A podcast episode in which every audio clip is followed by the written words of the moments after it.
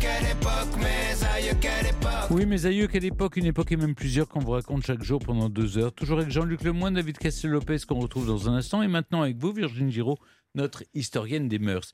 Ça s'est passé dans le passé, on remonte en 1906 quand la réalisatrice Alice Guy tourne Les résultats du féminisme. C'est le titre du film. Si Alice Guy était la réalisatrice de cette émission, voilà à quoi aurait ressemblé cette séquence. David Cassello-Lopez et Jean-Luc Lemoyne iraient me chercher mon café. Je les remercierais en leur pinçant les fesses. Bon, ils joueraient les effarouchés, mais en vrai, ils adoreraient ça. Et puis je ferais comprendre à Stéphane que s'il veut progresser dans sa carrière, ce serait bien qu'il passe dans mon bureau. Hein, Stéphane? Oui.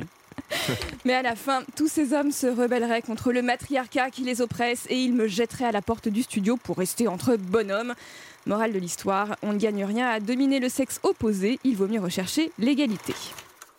Ce que je viens de vous raconter là, c'est une adaptation 2023 des résultats du féminisme, un film de la réalisatrice Alice Guy qui date de 1906. Oui, on a parlé d'elle il n'y a pas si longtemps, mais faut que vous rappeliez aux auditeurs qui est Alice Guy pour qu'on comprenne d'où vous viennent ces drôles d'idées.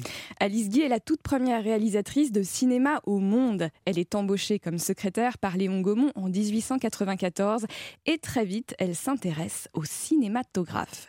Elle demande à son patron l'autorisation d'emprunter une caméra pour réaliser des petits films. Gaumont accepte qu'elle ne prend pas de retard dans son travail de secrétaire. Elle commence donc à réaliser des petites fictions, des petits films oniriques comme La Fée aux choux ou des gags qui sont alors très à la mode en ses débuts de cinéma. Léon Gaumont remarque son talent et lui confie la gestion de ses tout nouveaux studios de cinéma. Très vite, elle a envie de faire des films de plus grande envergure, alors elle réalise le tout premier péplum de l'histoire avec plus de 300 figurants. Il s'agit d'une vie du Christ, un long métrage de 30 minutes, ce qui est vraiment très long à l'époque parce que la majorité des films font moins de 5 minutes. Je, vais faire mon enquêteur. J'imagine qu'elle était féministe pour réaliser un film qui s'intitule Les résultats du féminisme. Dans les faits, Alice Guy n'est pas une militante, mais elle travaille dans un milieu où il n'y a que des hommes. Elle dirige des studios, des caméramens, des décorateurs, des opérateurs, et nombre d'entre eux ont du mal à être dirigés par une femme, hein, et c'est pas facile tous les jours. Et puis Alice Guy n'est pas mariée, c'est une vieille fille, comme on dit à l'époque, mais c'est le seul moyen pour elle de mener la vie qu'elle aime. Et même si c'est dur, elle adore l'ambiance des plateaux et voir le public rire devant ses films. Donc, en 1906, pour montrer l'absurdité des comportements masculins, disons de macho, et féminins, disons reine du logis sans ambition, elle tourne un film où elle inverse les rôles de genre. Les résultats du féminisme est un film de 7 minutes, une sorte de satire sociale, où les hommes se comportent en femmes et inversement. Les hommes et les femmes ne sont pas travestis, mais ils agissent comme l'autre sexe. Il y a une scène d'intérieur où les hommes font du repassage et de la couture, pendant que la femme lit le journal.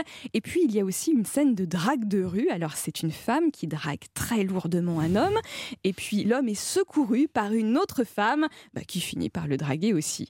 Et puis les hommes promènent leurs poussettes avec leurs bébés, et puis ils enguirlandent leurs femmes parce qu'elles veulent pas rentrer à la maison. Mais c'est super subversif pour l'époque, ça, non? Et complètement. Et c'est pour ça qu'à la fin, les hommes se rebellent. Ils rentrent dans un café où les femmes fument et boivent et ils les jettent à la porte avant de s'installer à leur place. L'ordre revient. Mais d'un coup, cet ordre paraît tout aussi absurde que l'inversion des genres. Un matriarcat serait aussi idiot et oppressif qu'a pu l'être le patriarcat. Le film démontre donc subtilement aux spectateurs que le seul progrès que l'on peut espérer, ben, c'est l'égalité. Oui, mais comment vous expliquez, Virginie, qu'Alice Guy est si peu connue aujourd'hui? Parce qu'Alice Guy s'est fait voler ses films par des hommes qui ont mis leur nom à la place du sien dans les catalogues de la Gaumont. Ses anciens collaborateurs avaient profité d'un long séjour aux États-Unis pour la spolier de son œuvre. Et quand elle s'en est plaint à Léon Gaumont, ben, celui-ci lui a dit Oh, allons, c'est pas si grave. Et elle a passé 30 ans de sa vie à essayer de recomposer sa filmographie qui compte plusieurs centaines de films, mais elle est encore incomplète aujourd'hui. Finalement, son histoire se finit tristement sur les résultats du machisme. Mais Virginie, vous lui rendez l'hommage qu'elle mérite dans votre podcast Au cœur de l'histoire.